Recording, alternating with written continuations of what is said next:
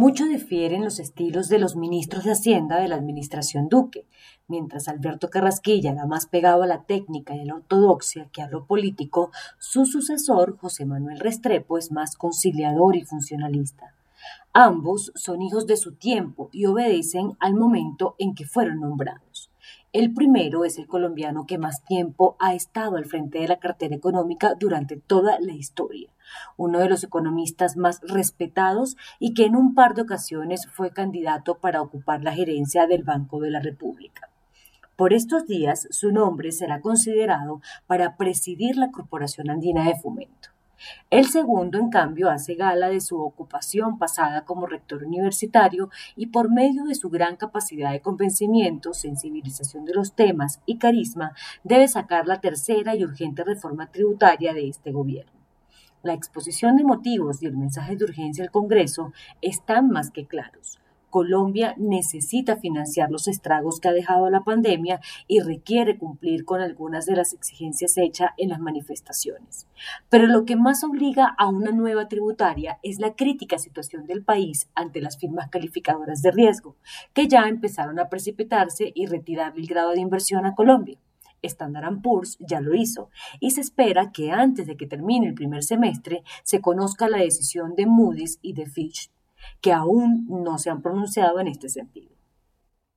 Valga la pena recordar que las metodologías de las calificadoras de riesgo de países y empresas son distintas y que si Standard Poor's fue dura y precipitada con Colombia, no necesariamente las dos restantes hagan lo mismo. Incluso pueden ir en contravía si el gobierno nacional apura la discusión sobre los nuevos impuestos que se necesitan.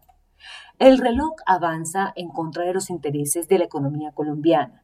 La actual legislatura termina a finales de junio, es decir, en cuatro semanas, y el próximo 20 de julio se instala la próxima legislatura del Congreso actual, por lo que el Ministerio de Hacienda deberá tener aprobados los nuevos impuestos para que entren en vigor el primero de enero de 2022 y así poder financiar el último presupuesto de la administración Duque.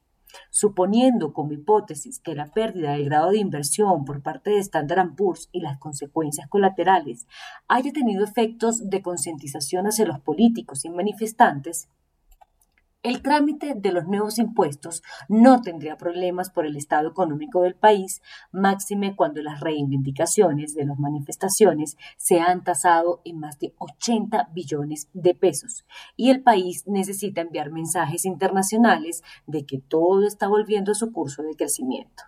El aumento del PIB en el primer trimestre es de los mejores de la región. 1,1%. Y la OCDE acaba de pronosticar que la economía se disparará con un repunte superior a 7% este año, dos indicios que vale la pena reseñar para albergar esperanzas de que este año cerrará mejor de lo esperado.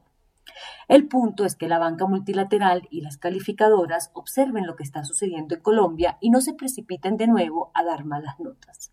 Ahora bien, Todas las protestas y sus exigencias son válidas y muchos de esos clamores deben hacer parte de la discusión electoral que se avecina en el nuevo año.